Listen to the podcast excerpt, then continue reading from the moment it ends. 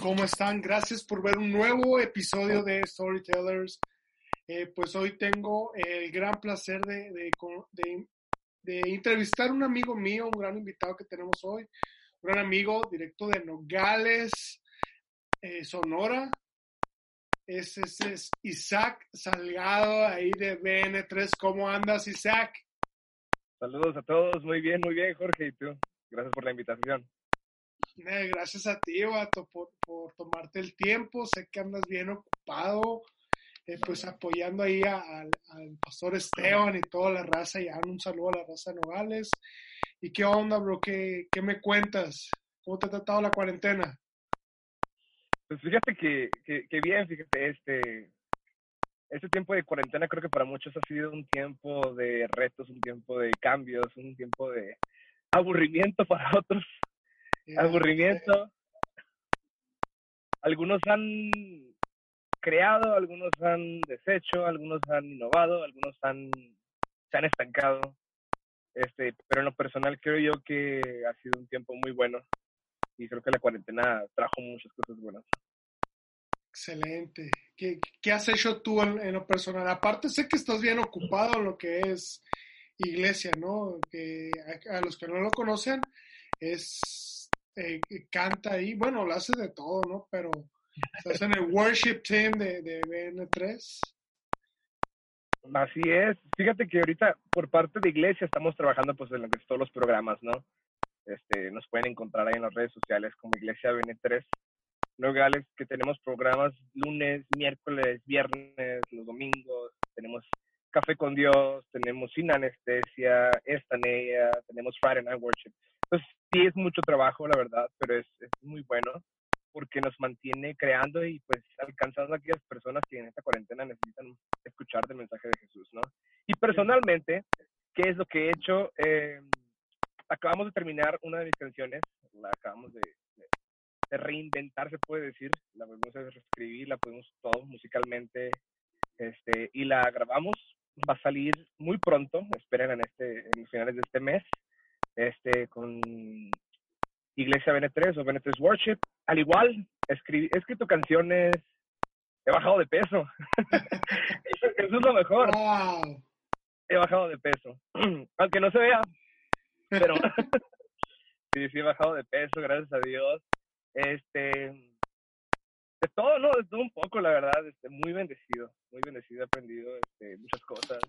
He tomado cursos que nunca quería tomar de cocina, cursos de, de, um, de música, cursos de fotografía, cursos de diseño, cursos bíblicos, cursos de, de ejercicio, la razón por la que bajé de peso, ¿no? Ok. Y pues, hasta conocí a alguien ahí, al rato van a saber. ¡Wow! ¡Come on! Eso es todo. Amor en tiempo de cuarentena. Excelente. Exactamente, como mi amigo y sí, no sé si viste por ahí. ¿eh? Sí, lo vi, con Pau, ¿verdad? Así es, ya, esta cuarentena le trajo bendiciones a Aliasín. That's right. Saludos, Aliasín. Saludos, bro. Saludos. Por rollo este vato. Y, y, Pau también. Veo que le anda rompiendo ahí en redes sociales. este rollo. A ver cuándo la, la, los podemos invitar, respectivamente, a ellos en sus áreas. Pero no, bro, qué, qué bueno. Primero, a ver, compárteme el secreto, hermano.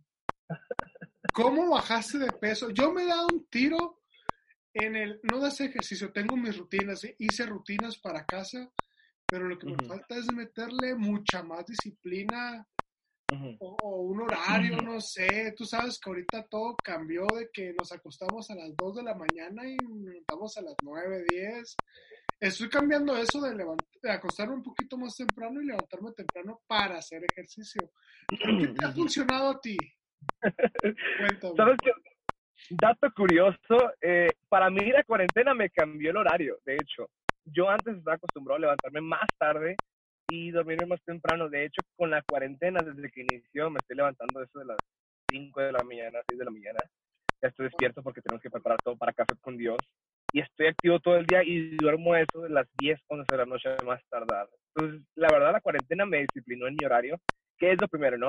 Eh, algo que he aprendido en esta cuarentena sobre el ejercicio y sobre cómo bajar de peso es que es 80% dieta, 20% ejercicio. Ahora, suena, no dieta se puede decir, pero alimentación, alimentación. Creo yo que las dietas no ayudan. La dieta es una manera de, ah, de, torturar a tu cuerpo. Este, ¿Por qué? Porque es un cambio muy drástico. El, estás acostumbrado a comer de cierta manera por tantos años y tratas de hacer una dieta que te va a eliminar todas las cosas que tu cuerpo está acostumbrado a comer. De la noche a la mañana lo eliminas y es un golpe, es un golpe de energía para tu cuerpo.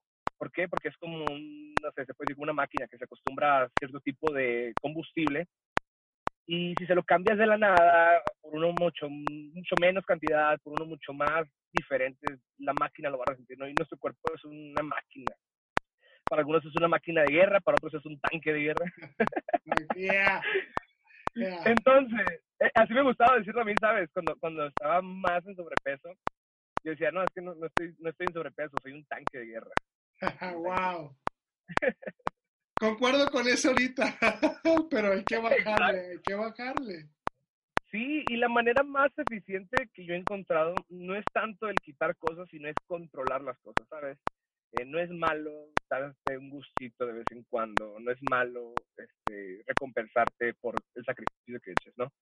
Claro que algo que me ha ayudado, lo que yo hago de lunes a, sábado, una hora al día de ejercicio. Puede ser un CrossFit regular, es lo que yo estoy haciendo, ¿Por porque muchas personas, algo que probablemente a mí me funcionó, hay una diferencia entre hacer CrossFit y hacer ejercicio regular.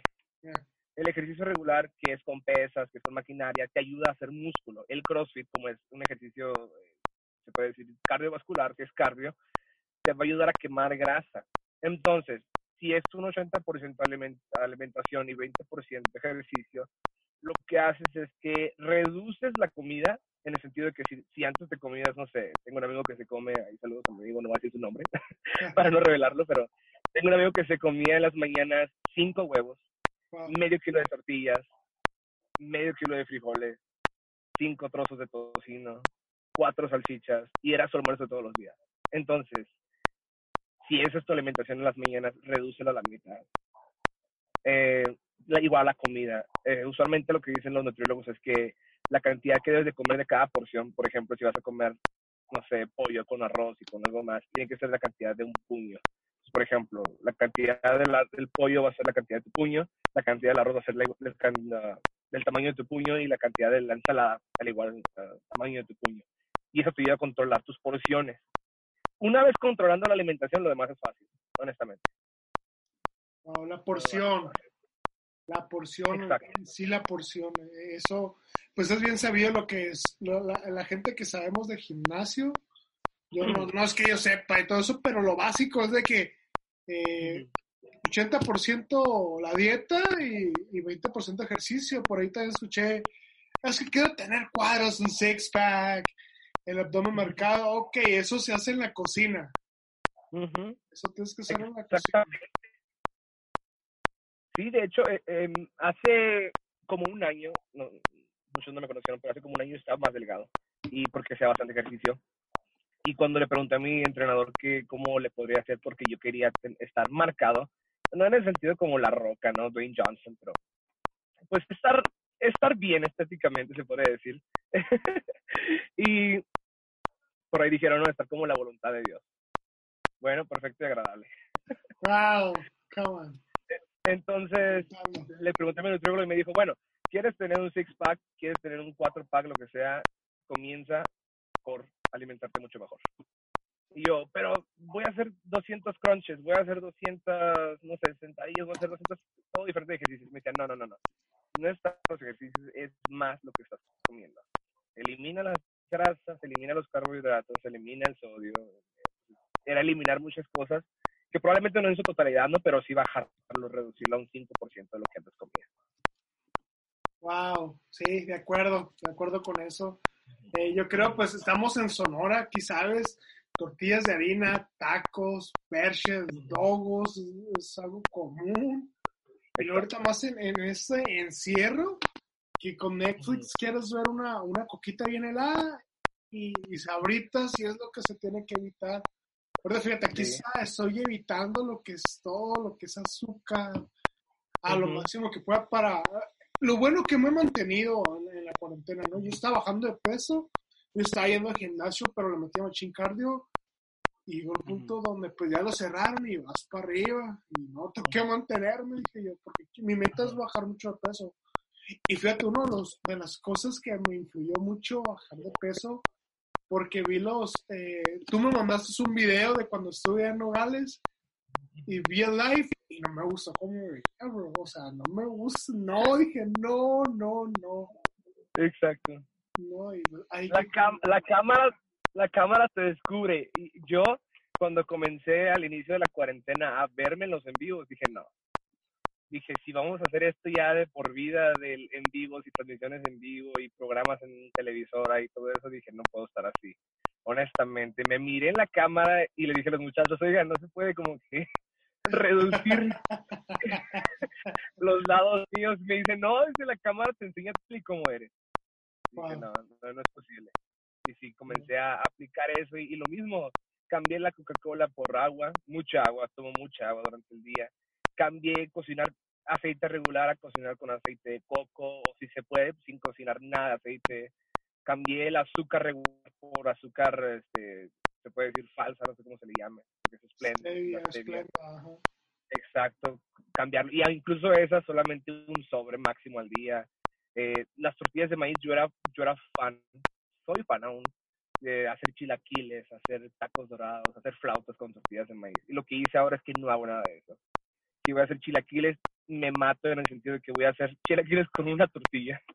Una tortilla de maíz y es todo, pero es una tortilla al día, lo que he reducido todo. La verdad, y me ha ayudado mucho. Otra cosa que me ha ayudado porque como soy muy ansioso, yo tengo, uh, bueno, digo que soy muy hiperactivo. Muchos me dicen que no. Lo que yo hago es que yo consumo algunas, se llaman frituras de nopal, se les llaman, Ok. este, que las puedes encontrar en el Sam's Club, promoción ahí del Sam's Club. Este, las puedes, las puedes encontrar en el Sam's Club, es una, una bolsa llena de como frituritas de nopal y eso te quita el hambre, te Wow. quita el hambre, te ayuda mucho para la ansiedad. Ok, excelente, qué bueno. Ya tenemos las recomendaciones para bajar de peso en cuarentena y para esa fritura, ¿no? Que te ayuda para la ansiedad, si quieres verlo así. Sí, Sí, Bueno, muy bien. Pues gracias, Isaac, por consejos de nutrición y ejercicio. Eh, el segmento se dio. Pero no, muy bien. Sí, sí, buenísimo, buenísimo. Está muy bien. Hay, hay que hacer ejercicio para tanto primordial por salud, también por imagen.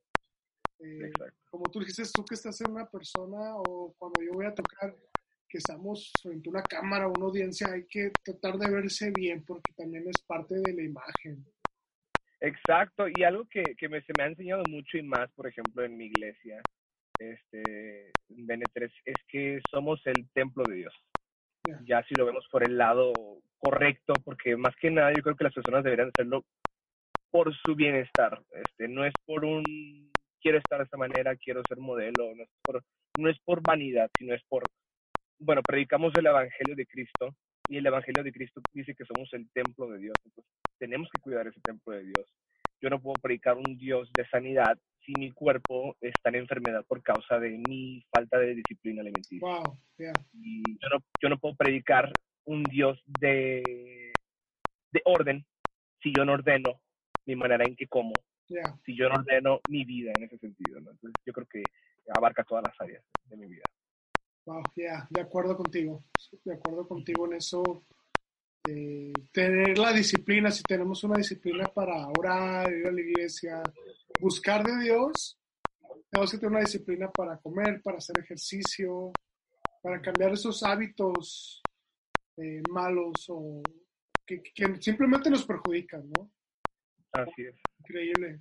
Isaac, pues a ver, preséntate un poco quién es Isaac Salgado, quién es ahorita, qué anda haciendo, aparte de ejercicio y dieta, que, de dónde vienes, dónde naciste, cuántos años tienes. Cuéntame, cuéntanos un poco de ti. Así es.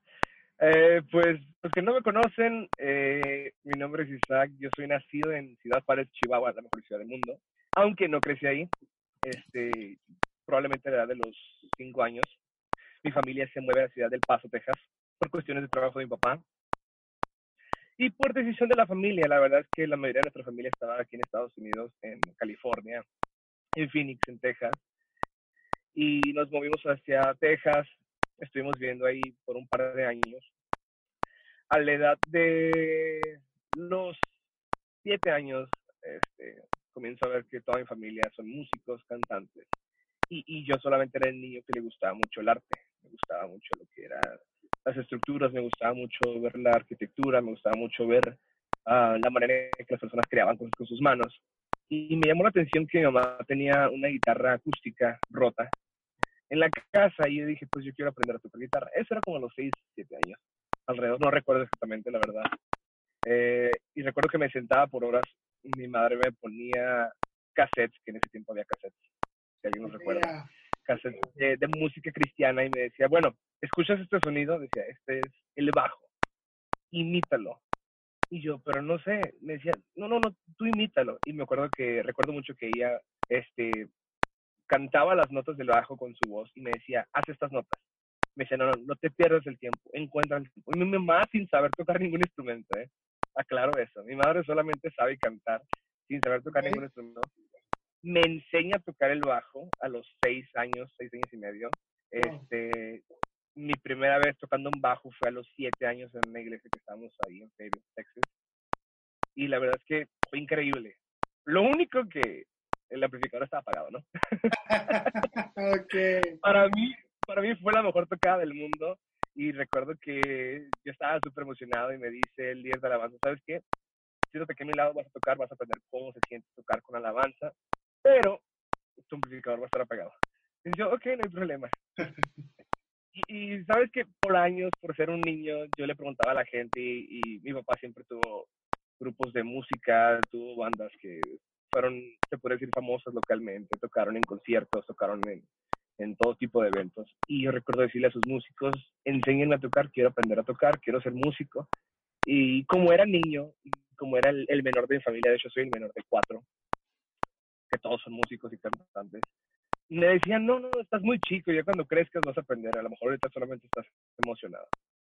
Y eso me motivó a mí a comprarme mi primer guitarra a los 14 años, comprarme un bajo y, y buscar instrumentos que hubieran disponibles y aprender a tocar yo solo.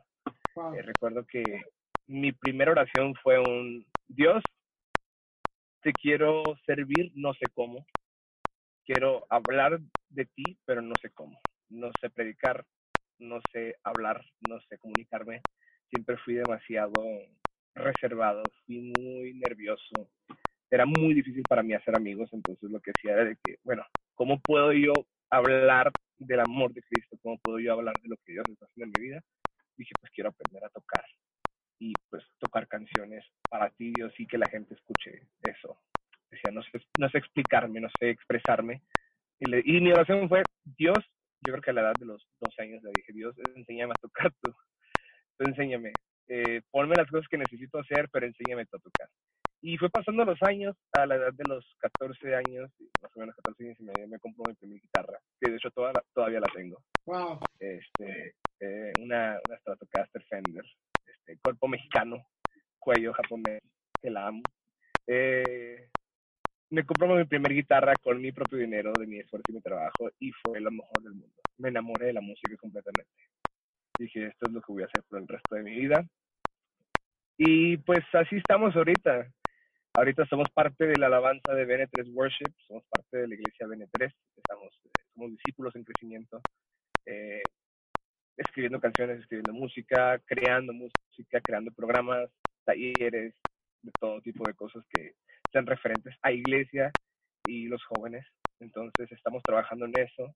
Uh, socio de una escuela de inglés, porque también soy maestro, soy maestro de inglés al igual. Um, edad, mencionaste edad, ¿cierto? Edad, yeah. soy mucho más joven de lo que parezco. Estoy por cumplir 22 años en dos semanas. En dos semanitas, wow. Dos semanas más. Ya, de hecho, cuando te conocí, me dijiste que ya tenías eh, 21 y yo me quedé, no, bro, o sea, todo bien, dime tu edad, yo también tengo 28 años, dime tu edad, man. No, tengo 21. Uh -huh. Ahí, y no, vato, pues diría, hay que armar algo, pero, ah, esto no nos deja, pero luego que se arme una buena party. Y, wow, fíjate que, que, que me impresiona mucho eso que con tu esfuerzo compraste tu guitarra y todavía la tengas, obviamente pues tiene ese valor sentimental, ¿no? ¿Y cómo empezaste tú a, tocar instrumentos en tu adolescencia? ¿Tú solo buscaste? Porque no había tanta tecnología o acceso como YouTube como lo tenemos ahora, ¿no? Sabes que algo curioso fue para mí, de hecho, eh, hoy en día, aún hoy en día me pregunto cómo le hice, la verdad que no, no entiendo exactamente. Yo sí puedo decir con toda la confianza plena del mundo que fue Dios quien me dio este talento y este don. ¿Por qué? Porque cuando yo tengo la primera guitarra, este, de hecho antes de comprarme esta, como a la edad de los 10 años o los 12 años, me regalan una, una Epiphone. Pero recuerdo que me duró como dos semanas porque la donamos a una iglesia que no tenían. Entonces yo quise donar a la iglesia. Pero recuerdo que cuando tuve esa guitarra, lo primero que le dije a mi papá, mi papá antes tocaba la guitarra, y le dije, papá, um, ¿cómo se hace do? Le dije, nomás enséñame a tocar do y yo el resto lo hago ok. Me recuerdo que puso mis dedos en el traste y me dijo, este es do. Ok, le dije, con eso tengo. Y de ahí me fui, me fui imitando, dije, ok. El, lo que sucedió fue que de muy niño, eh, yo tenía una condición que se le llama sinestesia. No sé cómo se dice en español, creo que es... Ah, no es sinestesia, pero es... No, no, sé cómo se pronuncia en español, la verdad. Sí, no me pero esta condición esta condición lo que hace es que cuando la persona, hay diferentes etapas o diferentes maneras que muchas personas tienen, ¿no? Las personas que tienen este tipo de condición, cuando escuchan música o están tocando música, música, disculpa, ah, ven colores, algunos les llega un, un, sabor en su paladar, otros ah, pueden oler aromas, y, y, diferentes etapas o diferentes tipos. Algunos lo tienen muy desarrollado, algunos muy levemente. Por ejemplo, uno de los artistas que yo conozco que lo tiene desarrollado al 100% es Pharrell Williams. Este, él tiene esa condición. Yo de niño la tenía, pero yo era muy leve. Yo recuerdo que yo le platicaba a mis maestros de música. Eh, yo, es que yo, yo veo color decía, cuando, yo no sabía explicarlo, ¿no? Yo no sabía qué significaba, de hecho hasta más grande fue cuando lo busqué. Y, y le pregunté al doctor que me estaban haciendo un, examen físico y le dije, oye, me pasa esto. Me dijo, ah, se trata de esta condición que se llama sinestesia. Y me dijo, lo que sucede es que probablemente tienes una, un desarrollo muy, muy corto de sinestesia donde ves colores en tu mente. Y era lo que sucedía. Entonces, lo que yo hacía era que yo escuchaba una canción, escuchaba la guitarra, y decía, ok, es, este acorde, yo miro estos colores. Y en mi mente decía, voy a tratar de tocarlo igual para ver lo mismo. Entonces tomaba un sol y yo decía, ok, sol. Decía, no, pero estoy presionando algo mal, no, me, no, no lo siento que esté igual. Y lo buscaba así, simplemente, honestamente. Simplemente así lo empecé a buscar y, y hasta que se daban los tonos, hasta que se daban cada uno de los tonos, ya preguntaba, ¿cómo se llama este? No, pues este se llama la. ¿Y este cómo se llama? No, este se llama re sostenido de repente comencé a, ver a más gente y solamente con el ver y el hacer. Era todo lo que hacía. Eh, recuerdo que me preguntaban, oye, ¿cómo aprendes esos acordes y esas progresiones? Digo, la verdad, no sé qué estoy tocando. Honestamente, no sé ni cómo se llaman los acordes. No sé qué estoy haciendo, pero pues lo estoy haciendo. Wow. eso fue en tu adolescencia, vaya, ¿no? Así es, sí, sí. Wow. ¿Y, y, qué, qué fue crecer entre músicos? Aunque me dices ahorita de, que pues no te querían enseñar, pero imagino que haber llegado a un punto donde ya vieron tu talento. ¿Qué fue lo que te mm. decían a, ese punto? Fíjate que algo curioso sucedió porque eh, para mí el, el impacto de, de, la música no sucedió hasta los 15 años. Hasta los 15 años. Mientras yo estaba toda mi vida en Texas, desde los 5 o 6 años, hasta la edad de los, de los 14 años que estuve en Texas y en Nuevo México viviendo, siempre me sentí como un músico más. Siempre me sentí como, ah, el que toca en la iglesia solamente. Nunca sentí como algo diferente en mí que yo pudiera decir, wow, estoy, estoy avanzando. Eh, a los 15 años llego a, llegamos a Phoenix, mi familia y yo. Eh, y recuerdo que pues, me decían, ah, tocas la guitarra, tocas bien. pero nunca fue un, wow, tienes algo especial, tocas bien. A los 15 años llegamos a Phoenix y en una iglesia, una, una, una persona, una hermana se acerca y me dice, mm, dice Dios que dirijas la música en el campamento de jóvenes. Y yo tenía unas, tenía dos semanas en esa iglesia, ¿no? Ni siquiera me conocía nadie. Y yo, ¿cómo? Me decía, sí, dice Dios que cantes en el campamento de jóvenes y dirijas la música. Pero yo no cantaba. Dato curioso, yo no cantaba en ese, en ese entonces. Este, yo, no, yo solamente tocaba la guitarra. Entonces, recuerdo que le dije, oiga, pero yo no canto, le digo. Yo, yo ni siquiera sé cantar, nunca he cantado en mi vida. Le digo, mi, mi, hermano canta.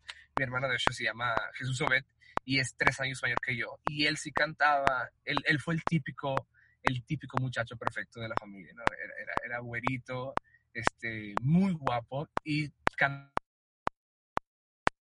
excelente en todo.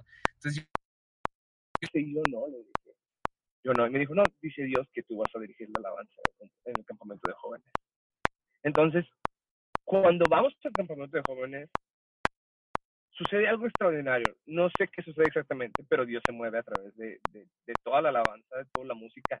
Pero recuerdo que regresamos a, Phoenix y los mismos jóvenes de la iglesia le empiezan a decir a mis hermanos, oye, tu hermano tiene algo. Tu hermano tiene algo especial. Hay algo en tu hermano que cambió. Y yo no entendía. Recuerdo que en las semanas después de ese campamento, mis hermanos me decían, oye, ¿cuándo aprendiste a cantar? Yo no sé, no sé, no sé, no sé, no sé qué está pasando. Y, y, y fue un, para mi familia fue un, ok, wow, ¿qué está pasando? No sabíamos que sabías tocar eso. Me sentaba en el piano y, y mi familia, nunca habíamos puesto atención, decían, no, no sabíamos que tocabas, sabías tocar el piano. O me veían en la batería y, ¿y cuándo aprendiste a tocar batería? ¿Quién te enseñó? Yo, pues nadie, yo solo. Y fue un, ok, ¿qué está pasando? Decían mis ¿quién te está enseñando? Y yo, pues nadie, yo solamente estoy aprendiendo solo. Y las personas me decían que si había estudiado en escuela, que si había, no sé, la verdad es que no les decía. Lo único que llegué a tener maestro de música fue para el saxofón en, en la secundaria, pero fue todo. La verdad es que no música.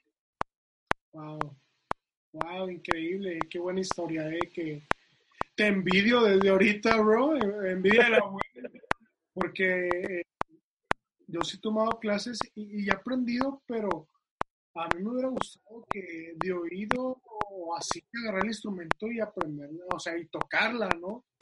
O sea, me, me ha tocado de que, ok, tengo que ponerme a estudiar, ver los trastes, do, re, o sea, todos los tonos, acordes, eh, estudiar ahorita como he comentado otros videos, producción musical y todo ese rollo, o sea, es clavarte que a mucha gente no nos gusta. Porque eh, algo tengo que, decir y tú lo sabes, que para perfeccionar eh, eh, esos dones y talentos tienes que pasar horas y horas y horas perfeccionándolos, estudiando y, y, ver qué hay nuevo o cómo mejorar en cualquier aspecto respecto a música, ¿no? Exactamente, sabes que, que, cuando les decía yo, no, es que yo les decía, yo siento que Dios fue el que me enseñó a mí. Yo sí digo eso honestamente, Dios me enseñó a mí. No en un sentido sobrenatural, no que bajó del cielo y... No, sino yo siento que Dios puso en mi corazón la inquietud de aprender. Pero si algo yo puedo decir es que yo era el típico muchacho, era el típico niño que tomaba mi guitarra a los 12 años y me quedaba dormido junto con mi guitarra. Me acostaba en la cama porque me cansaba, me acostaba en la cama y yo estaba tocando y tocando y tocando y tocando y tocando. Y se llegaba a las 12, la 1, las 2, las 3 de la mañana. Y recuerdo que yo despertaba y estaba con mi guitarra en mis brazos todavía, al igual con el bajo. Entonces fue algo que honestamente sí fueron noches y noches y noches de tocar lo mismo, de hacer la misma progresión, de hacer los mismos arreglos, de hacer las mismas armonías. Fueron noches y noches y horas y horas de estar, bueno, y, la verdad es que fue también noches de dolor porque a veces duele, can, te cansas mucho y es un, ah, ¿por qué no puedo ser mejor? Ah, ¿por qué no puedo hacer esto? Y es, y es solamente darle día tras día, día tras día. Y con el paso del tiempo, cuando menos te das cuenta, ya lograste el 90% de las cosas que te habías propuesto hace poco. Wow.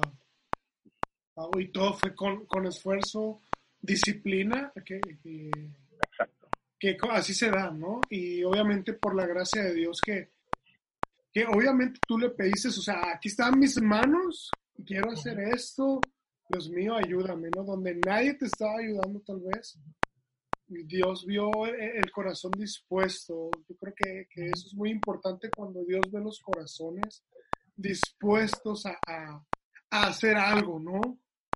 Exactamente, y sabes que sí es un sacrificio, porque yo puedo decir que yo recuerdo mirar a mis amigos jugar fútbol, jugar videojuegos la mayor parte del tiempo, y, y, y para mí no era así. Para mí era un, bueno, yo quiero jugar, sí, pero vas a salir a jugar hasta que saques esta canción. Wow. Y, y, y, se me fue haciendo una disciplina. No voy, a, no voy a perder mi tiempo antes de que perfeccione lo que estoy aprendiendo no voy a gastar una hora en, en, algo que me va, no me va a beneficiar en nada, si puedo tomar esa hora para perfeccionar mi talento y, y, de lo que yo quiero vivir en algún punto de mi vida, pues necesito perfeccionarme ahorita. Entonces era, era sacrificar tiempo y sacrificar muchas cosas que a mí me gustaban por, por el decir, bueno, es que yo quiero hacer esto para Dios. Yo quiero hacerlo y lo quiero hacer bien. Wow. Increíble. Me gusta eso de, perfeccionarlo, ¿no? Eh, cosas que a mí, eh, a mí puede, siendo honesto contigo, que puede que, que, me fallen a cierto punto, o son cosas que las que ten, tengo que trabajar, que ahorita en la cuarentena tú sabes que a veces estamos como que en un encuentro con nosotros mismos y me he dado cuenta que soy muy me distraigo muy rápido. Uh -huh. Y trabajar eso porque puedo estar sentado en la computadora y digo, tengo que sacar una canción, tengo que hacer esto, ciertas cosas, pero me distraigo muy rápido y como dices tú, a veces sacrificar tiempos de entretenimiento, se podrían decir, pero oye, si tengo una visión como tú la, tú la has tenido, de que si yo quiero vivir de esto, de la música, que yo amo la música, uh -huh. tengo que hacer esos sacrificios, ¿no? Es, es buenísimo eso. Exacto. Uh -huh. Oye, Isaac, eh, coméntame algo. ¿qué, ¿Cómo fue crecer en, en, en, Estados Unidos? Pues nunca crecí, no estuviste en Juárez, no estuviste en México. Toda tu vida fue en, en Estados Unidos, ¿no? Exactamente. Okay. ¿Y, ¿Y, cómo fue crecer allá? Eh, y ahorita tu cambio, yo creo, de cultura, ¿no? Porque son culturas muy diferentes en, muchas maneras. ¿Cómo ha sido eso? Sí, fíjate. Qué buena pregunta, porque es, es un... Aquí en México tengo ya, voy a cumplir, de hecho, en noviembre cumplo tres años que me vine a México a vivir. Este, tengo, tengo la fortuna y tengo, tengo la fortuna de decir que no, no, fue por deportación, no fue porque me echaron del país, no fue decisión propia. Este, crecer en Estados Unidos me enseñó muchas cosas muchas cosas que ahorita agradezco a Dios que me aportaron a mi vida, a, a, a lo que soy yo ahora. Eh, me hizo crecer en muchas cosas. Aparte de ser bilingüe, gracias a Dios, tengo muchas oportunidades de ser bilingüe. Quiero hacerme trilingüe muy pronto, ¿no? Pero algo que un shock para mí es el, el cambio de mentalidad. Este, en Estados Unidos es, la cultura es un poco más fría, se podría decir. La cultura es un, tú trabajas por lo que tú quieres, por lo que tú anhelas, y no te importe si pisoteas a los demás. Wow. O sea, no importa quién tengas que poner debajo de tus pies, pero tú creces, tú creces. Para muchos les ha funcionado, honestamente, para muchos les ha funcionado para ser exitosos, para ser, para cumplir sus sueños, para llegar a lugares donde nunca imaginaron, pero lamentablemente lastimaban a muchos en el camino la cultura mexicana es un, bueno, yo tengo dos panes y tú eres mi amigo y tú no tienes ningún pan, pues yo te comparto uno de los míos.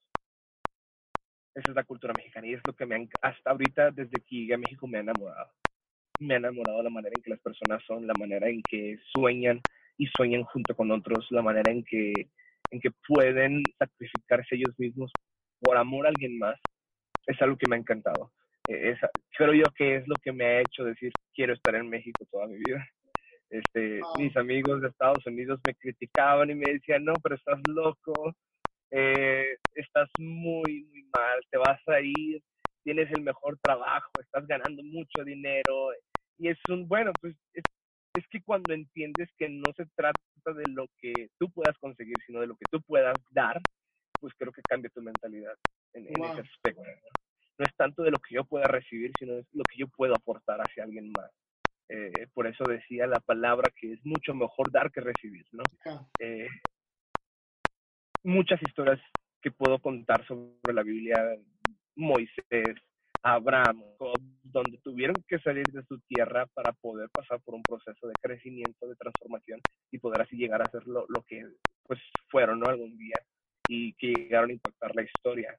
Ah, si se da el tiempo te cuento cómo sucedió todo eso, ¿no? De, venirme para acá y, por qué. Sí, me has comentado ciertas cosas, pero ahorita que mencionas a, Job, Moisés, que tuvieron que dejar su tierra eh, para crecimiento, ¿tú, ¿tú qué crees que es? Eh, ¿En qué has crecido más o qué dices tú? Ah, en esto he notado crecimiento con el simple hecho de haberme eh, movido de, de, este país, a, de Estados Unidos a, a México. en lo personal, ha sido mi perspectiva. Mi perspectiva ha cambiado mucho. Mucho, mucho, mucho. Mira, eh, crecí en Estados Unidos y me, y me acostumbré a la vida en Estados Unidos me acostumbré al que si yo quiero algo, yo lo agarro fácil.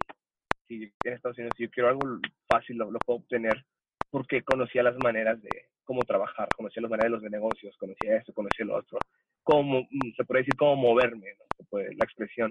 Cuando llego a México, mi perspectiva cambia. Aquí es, ¿quieres algo? Trabájale duro hasta que lo agarres.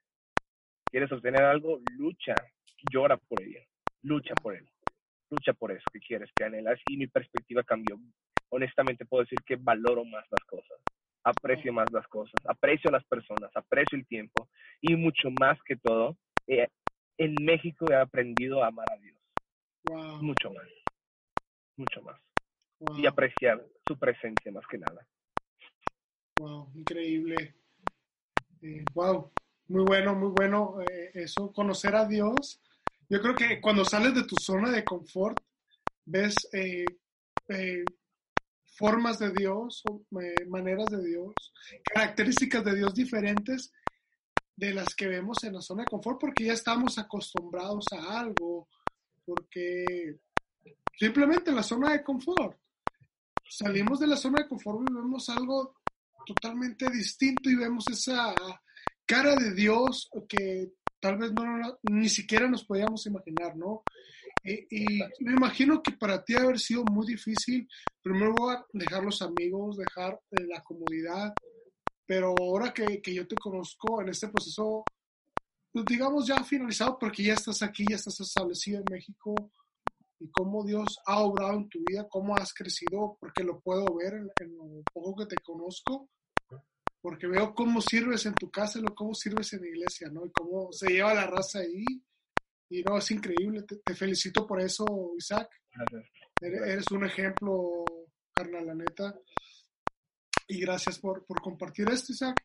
Eh, tengo una pregunta que este es mm, algo que me gusta siempre de, de, esto, de Storyteller, de el punto de quiebre. ¿Cuál ha sido tu punto de quiebre? Un, un proceso, un momento, una situación que haya cambiado tu vida, que fue un antes y un después en tu vida. ¿Cuál podría ser?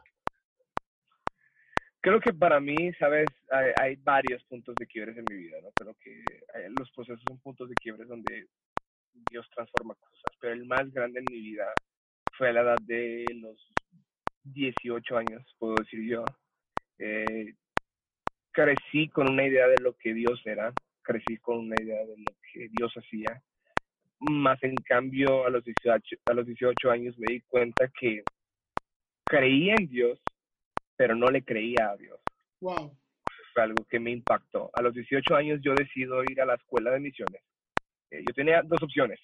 Tenía dos opciones. Ir a una universidad que me gustaba mucho y, que iba a estudiar algo que a mí me gustaba mucho o tener la, la, oportunidad de ir a una universidad que fuera eh, dirigida a las misiones en California. Eh, y pues como todo buen cristiano me fui por la universidad que yo quería y no por las misiones. Y traté y traté y traté y traté. Puedo decirte que al menos cinco veces en un año traté de entrar a la universidad que yo quería, a estudiar lo que yo quería y hacerlo como yo quería. Eh, en ese año, creo que fue en el 2017, si no mal recuerdo, eh, Dios, me, Dios me comenzó a llamar desde el 2017. Desde el 2015 Dios me comenzó a hablar a mi vida, que necesitaba algo de mí. Yo no sabía qué era. Al, en el 2017 Dios me dice, necesito que me entregues todo lo que tú eres. Que necesito que me entregues tus sueños, tus anhelos, tus deseos para que me sirvas a mí. Y yo decía, pero honestamente yo decía, Dios, pero qué egoísta de tu parte, porque ¿y dónde estoy yo? Y decía, pero es que tienes que conocer mi palabra, porque mi palabra dice que mis planes son perfectos para ti, son planes de bendición. Entonces yo no entendía eso, que los planes de Dios son mucho mejores que los míos y son mil veces más de bendición que lo que yo pueda proponer en mi vida, ¿no? Entonces yo decía, no, no, no, no, no, yo voy a ir por lo que yo quiero y por mis propios sueños, ¿no? traté de entrar a esa universidad, me lo negaron como cinco veces, de hecho, la última vez fue un total caos, no se pudo hacer nada. Y le digo a Dios, ok, voy a ir a la escuela de misiones, pero no tengo dinero, ya me lo gasté todo en las cinco veces que traté de entrar. Me dice, no te preocupes, yo te voy a proveer. Dije, ok, dame una idea. Me dice, ok, vende comida, te encanta cocinar, vende comida. Eh, de entrada eran alrededor de cinco mil dólares. Y dije, pues yo no tengo tanto dinero ahorita. Me decía, no, vende comida. Comienzo, recuerdo que comenzamos a vender flautas en mi casa. Yo empecé a ayudar a cocinar. Dije que yo cociné, la verdad es que mi madre me ayudó a esa edad. No sabía cocinar mucho. Este, recuerdo que comenzamos a las 12 de mediodía. A las 5 de la tarde dije, bueno, pues ya no completé. Es muy poco dinero lo que hay. No se va a hacer. Viste, Dios, no es, no es lo que va a suceder. No creo que se pueda.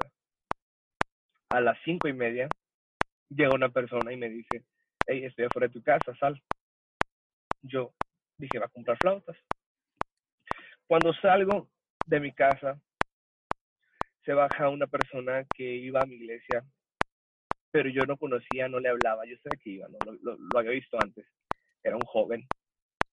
Y se baja y, me dice, creo que Dios eh, está por cambiar tu vida y cambiar tu historia. Recuerdo que saca un sobre de su, de su pantalón y me lo entrega. del bolsillo de su pantalón y me lo entrega. Y, y yo, gracias. Y me abraza y me dice, qué honor y qué privilegio es conocer a un hombre de Dios. Y se va. Y yo dije, pues no entiendo nada. Cuando entro a la casa y abro el sobre, era exactamente todo lo que me faltaba para completar el ingreso a la escuela. Wow. Wow. Entonces yo recuerdo que yo volteé con mi madre y le dije, me acaban de dar este sobre, le dije, pero mira todo el dinero que tiene. Dice, pues ya completaste, ya completaste y lo que hemos estado ahorrando, pues tienes hasta más para llevarte de sobra. Y yo, bueno, Dios, esa, es tu, esa es tu decisión. Pero lo que yo no sabía estaba por comenzar lo bueno, ¿no? Yo muy emocionado dije, bueno, voy a ir a la escuela de misiones en California, yo vivía en Phoenix, así que tenía que viajar, iba a estar allá solo, tenía que hacer muchas planeaciones, ¿no? pues yo creo que tres días antes de, de irme a California, tres días antes de la salida de California, deportar a mi papá. Wow. Pero antes de deportarlo, lo tienen en la cárcel. Y recuerdo que nos, nos llamaron de la cárcel donde estaba con, donde tienen las personas antes de ir a deportación. Y le comentan a mi familia, bueno, podemos negociar con ustedes. Si ustedes nos dan esta cantidad de dinero, no lo vamos a deportar sería como para, para pagar, se puede decir, una fianza para que él salga. Este, mi papá no tenía documentos, entonces sí era 100% probable que lo deportaran, ¿no? ¿Y cuál era la cantidad? Casualmente era exactamente la cantidad que yo tenía ahorrada. Oh, come on. No. Entonces, recuerdo que dentro de mi corazón, sorry, me entró una, entró una llamada y ya dentro de mi corazón, dentro de mi corazón yo dije a Dios, ah, tiene que ser una broma, tiene que ser una broma. Y recuerdo que recordé, en ese momento me dice mi hermana, ¿y qué vas a hacer? mi papá está necesitando la ayuda. Yo dije, o me hago egoísta y pues honestamente sí dije, me voy a hacer egoísta y papá un día te visita en México o, o, le ayudo. Y dije, Dios mío, que no, pues es mi padre y sobre todas las cosas es, el que me instruyó y el que me, me ha dado todo hasta hoy en día, ¿no? Y dije, Dios, si es tu voluntad, tú vas a proveer. Di mi dinero, pagamos la fianza, esperamos alrededor de dos días y pues no sabíamos nada de mi papá. No sabíamos nada. De repente nos marca mi papá y dice, hola, estoy en Nogales. ¿Cómo? Y la fianza y el dinero, no, no aceptaron nada. No aceptaron nada y me hicieron firmar mi deportación. ¿Es en serio? Sí, no. Ah, en ese momento para mí fue el punto de quiebre. Dije, dije entonces, Dios no me escucha. Dios no me escucha. Deportaba a mi papá, quien era la principal fuente de ingreso de la casa. Teníamos una casa, se puede decir que solamente se mantenía con el trabajo que él tenía, porque él tenía una constructora. Este, yo había dejado mi trabajo porque me iba a la escuela de misiones y no podía abandonar el trabajo, tuve que renunciar. Entonces, deportan a mi papá, no tenemos ningún ingreso y dijimos, ¿qué vamos a hacer? Ahora, ¿cómo hacemos? Tenemos que todos buscar una manera de sobrevivir sin mi papá. Recuerdo que mi madre se me acerca y me dice, creo que Dios, Dios es mucho más que tus dudas. Wow. Creo que Dios es mucho más grande del temor que puedas sentir en este momento, Isaac. Dice, y creo que estás iniciando una historia que que no vas a ser igual que los demás. Creo que estás iniciando una historia donde vas a impactar muchas vidas. Y me dijo, vamos a conseguir ese dinero. Y te vas a hacer la escuela de misiones. Yo recuerdo que dije, no, le dije, es mucho dinero. En dos días no se puede recaudar. Pues de alguna manera u otra, las personas comenzaron a apoyarme y me mandaron a la escuela de misiones. Wow. Ahora, ese no es, el, no es lo más duro de la historia, porque apenas estaba comenzando. Okay, el, mero, el, el, mismo, el mismo día cuando me voy a ir a la escuela de misiones, me está abrazando mi madre y me dice, ¿sabes qué? No puedo dejar a tu padre solo. Cuando tú regreses de la escuela de misiones, yo ya no voy a estar, voy a estar en México. Y dije, ok, deportan a mi papá, deportan a mi mamá. Bueno, mi mamá se va con él, no la deportan pero dije, ahorita yo ya no tengo, no, no tengo, bueno, no, tú, no tengo permiso para cruzar. No voy a tener manera de verlos. Dije, ¿qué hago? Me dice, no, dice, tú ve, tú ve, tú. Dice, Dios tiene algo preparado para ti. Vete a California, estoy en la escuela de misiones. Recuerdo que toda la temporada estuve en la escuela de misiones recibía llamadas de mi padre, mensajes de mi padre que me extrañaba, de mi madre que me extrañaba. En la graduación de las, bueno, fue una transformación en la escuela de misiones, algo intensivo en Dios cambió mi manera de ver las cosas y honestamente yo puedo decir que mi vida fue transformada, pero recuerdo que en la graduación de la escuela de misiones yo miraba a todos mis compañeros con su familia y yo no tenía nadie. Oh. Y recuerdo que llegó un pensamiento de parte del enemigo a mi mente donde dijo, esto es lo que obtienen los que siguen a Jesús. Oh, recuerdo que yo estaba enfrente de todos mis amigos con sus familiares abrazados llorando y yo estaba con mi diploma solo. Dije, wow. Decía, ves, tu primer reconocimiento más importante en tu vida y no está nadie. Y me decía, esto es lo que obtienen los que siguen a Jesús. Recuerdo que yo comencé a llorar y se me acercó uno de mis profesores y no sé si por revelación de Dios, no sé la verdad, me abraza y me dice, no, los seguidores de Jesús obtienen historias que impactan el mundo entero. Oh, wow. Me quebranté completamente, lloré, no sé cuánto tiempo estuve llorando, llorando, pero yo sabía que, que algo venía de parte de Dios. Y para mí ese fue el punto de quiebre, donde comencé a, a, entender y a ver eh, el sacrificio que toma y muchas veces el dolor que toma el seguir a Cristo, pero que vale, vale, vale la pena, ahora puedo decirlo mil veces, vale la pena. No cambiaré nada. Wow, increíble. Wow, sin palabras, speechless, o sea, me quedé sin palabras. Oh, es increíble. Sabía de la escuela de misiones, pero no conocía esta historia que me estás contando, que nos estás contando. Eh, gracias por abrir tu corazón. Eh, sé que es difícil. Eh, alejarte de la familia es, es muy difícil. No poder verlos, obviamente ahorita pues gracias a Dios tenemos tecnología, pero no es lo mismo a un abrazo cálido ahorita que estamos así encerrados, que un abrazo, que queremos ver a gente y abrazarlos. Ahora tú que no podías verlos, que, que estaban a distancia, bro, no, no, no me puedo imaginar. Y en ese momento específico, pero Dios, estoy seguro que Dios fue que te levantó, que llevó a ese profesor a decirte las palabras indicadas que necesitabas escuchar el momento indicado, porque sé que el enemigo es así, trata de, de, meternos una idea, un pensamiento, y, y, y, nomás quiere que nos creamos esa mentira.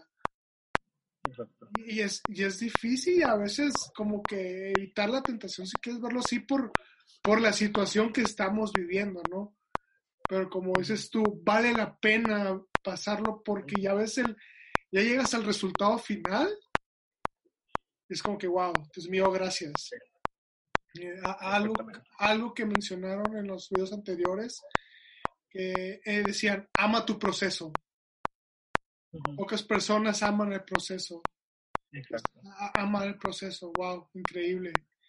Exacto, porque algo que, me encanta que dice Chris eh, es el proceso te instruye para que la bendición no te destruya. Wow. El proceso te instruye para que la bendición no te destruya, porque muchas veces damos la historia como Abraham. Eh, Abraham anheló tanto un hijo, cuando Dios le da el hijo, comenzó a amar la bendición más que a Dios, quien le dio la bendición.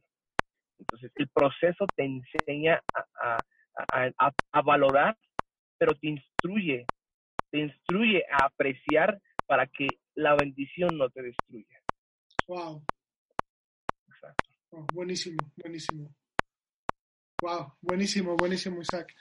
Oye, eh, te quería comentar, Isaac, eh, pues ese eh, fue un punto de quiebre difícil, sobre todo por las etapas, porque empezó con algo así como que muy pequeño pero fue agrandándose, pero en serio, yo que estoy viendo ahorita el resultado, puedo decir, wow, el favor de Dios estuvo, he estado con él, no ha estado fácil, pero ver el resultado es algo increíble, es algo muy bueno.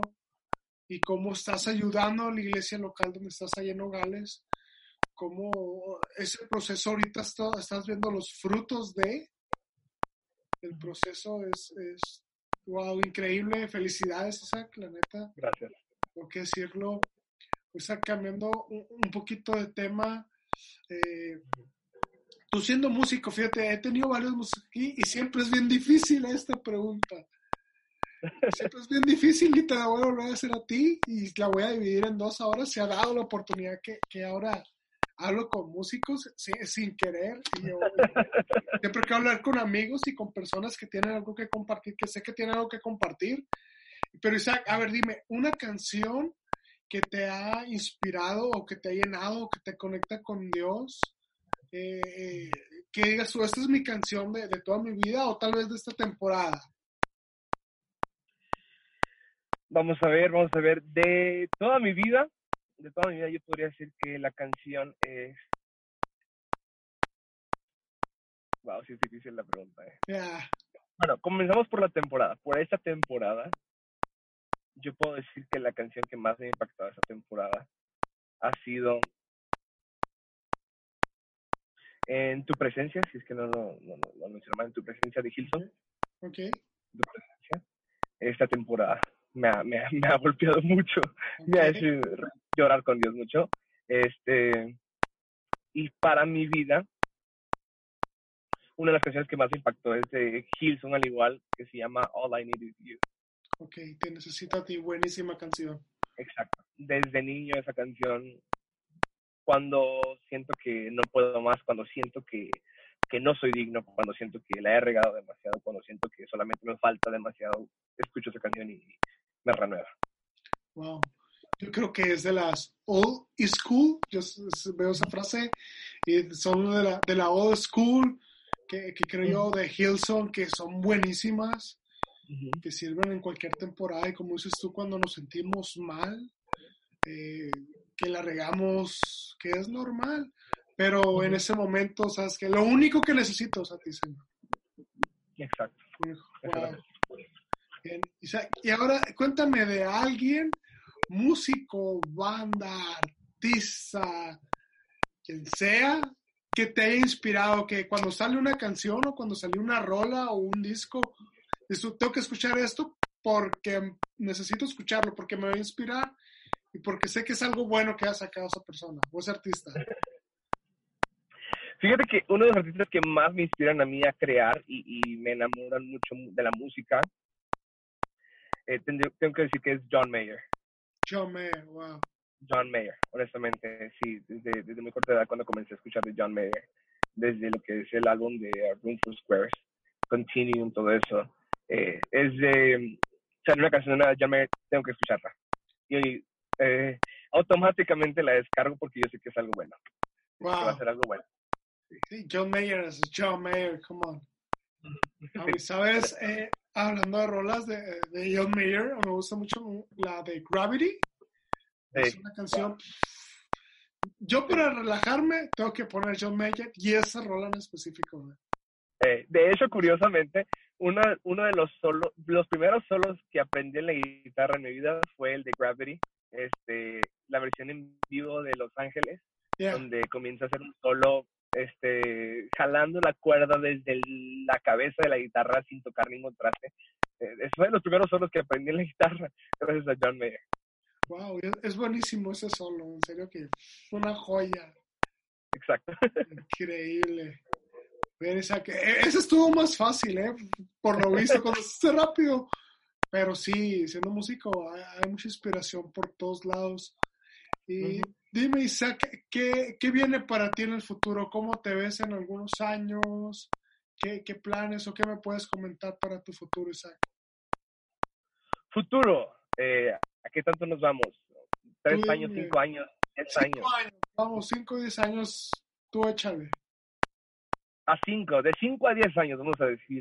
Dale. honestamente, primero Dios, si es la voluntad de Dios y claro que también el esfuerzo de uno, me veo con al menos dos, dos álbums grabados, Wow. si es la voluntad de Dios, dos álbums grabados. Este, me veo ya con casa propia, con casa propia, primero Dios. Ah, me veo, ese es el ámbito personal, ¿no? Ya. Para que no van a decir que egoísta el de Isaac. No, dale, dale. Primero, hablando del ámbito personal, ¿no? Me veo con dos álbumes, una casa personal. Este, si es el favor de Dios, me veo casado, espero no durar tanto tiempo. Ah, come on. Uno de mis sueños más grandes de vida es el casarme y formar una familia. De hecho, es el sueño más grande de mi vida. Ah, si Dios permite, no sé si es la voluntad de Dios, me encantaría algún día poder ser pastor, ya sea de jóvenes, pastor, no sé, una congregación, si es su voluntad. Y claro, ¿no? Este, si, si llegamos a, a estar aquí en esta tierra para ese entonces, este, me encantaría eso como personal. Y en el área de sueños y anhelos de parte de Dios, me encantaría que en cinco años eh, se pueda decir que mi vida está impactando a miles de personas. Wow. Me, me encantaría saber eso. Me encantaría poder eh, haber hecho al menos 20 discípulos de aquí a cinco años, pero discípulos que se hayan convertido en personas líderes, líderes que, que puedan trastornar el mundo, que puedan, que puedan transformar vidas. ¿no? Me encantaría. Eso, eso es lo que me gustaría de aquí a cinco años. Wow. Y si se da, pues, no sé, eh, andar viajando por el mundo, me encantaría también viajar. Wow, buenísimo. Pues haciendo discípulos, bro. Sé que se puede con la música, eh, impactando gentes. eh, sé que se puede hacer y sé que lo, lo vas a lograr hacer porque eres muy talentoso. Sé que eres muy talentoso. De hecho, ya te tengo apartado. Necesitamos hacer una canción juntos. Eh, Sí, sí. eh, no, wow, es, es buenísimo eso de, de sacarlos, que ya tengas, quiero dos álbumes, quiero mi casa, quiero ser discípulos, eh, es buenísimo, es buenísimo y que tengas esa visión, ¿no? Para, para tu futuro. Siempre es bueno tener visión, no vista, no nomás vista, sino tener visión. Exacto. Un antiguo pastor mío me decía, eh, tú debes de tener visión y Dios va a dar la provisión. Wow, wow, buenísimo. Exacto. Buenísimo. Isaac, eh, por último, Dime, ¿qué, ¿qué, consejo le podrías dar a la gente, a los jóvenes, a, que vayan a ver este video? Wow, me acaba de dar un déjà vu gigante. Honestamente, eh, ¿qué consejo le podría dar a los jóvenes? Eh, primero que nada, yo creo que a los jóvenes y a los niños, eh, lo que estás viviendo ahorita es una preparación para lo que serás cuando seas grande lo que estás pasando ahorita, lo que estás viviendo en este momento y lo que probablemente no comprendes eh, es la base que tienes para en un futuro impactar las generaciones. Eh, y, sobre todo, no dejes de soñar.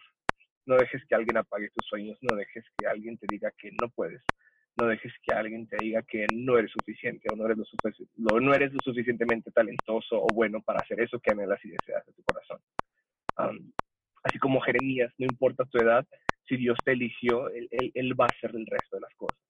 Busca el reino de Dios y su justicia y todo lo demás vendrá por su añadidura.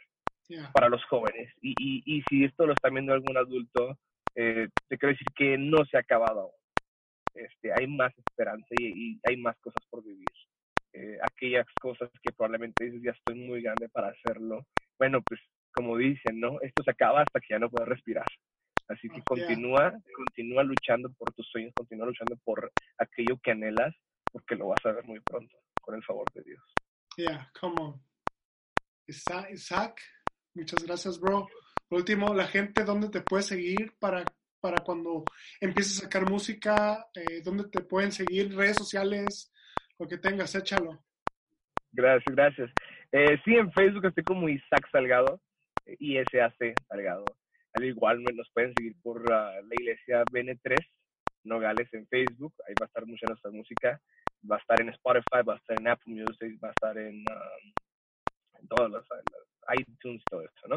Eh, al igual en Instagram, estamos en Instagram como I am Isaac. I am Isaac. También pueden seguir en Instagram, ahí subimos contenido de vez en cuando referente a la iglesia, lo que estamos trabajando.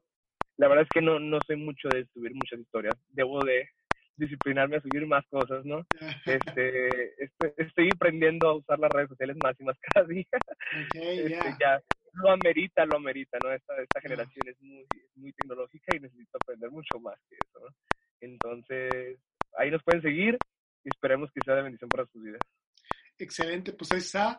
Sigan a Isaac, vean lo que están haciendo, sigan a, a Iglesia BN3 son increíbles, la verdad, eh, su equipo de alabanza, todos, wow, increíble.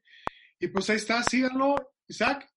Pues no me queda más que decir, muchas gracias, gracias por abrir tu corazón, gracias por compartirnos estas joyas, bro, vales oro, man, te aprecio un chorro en este tiempo corto que te he conocido, man.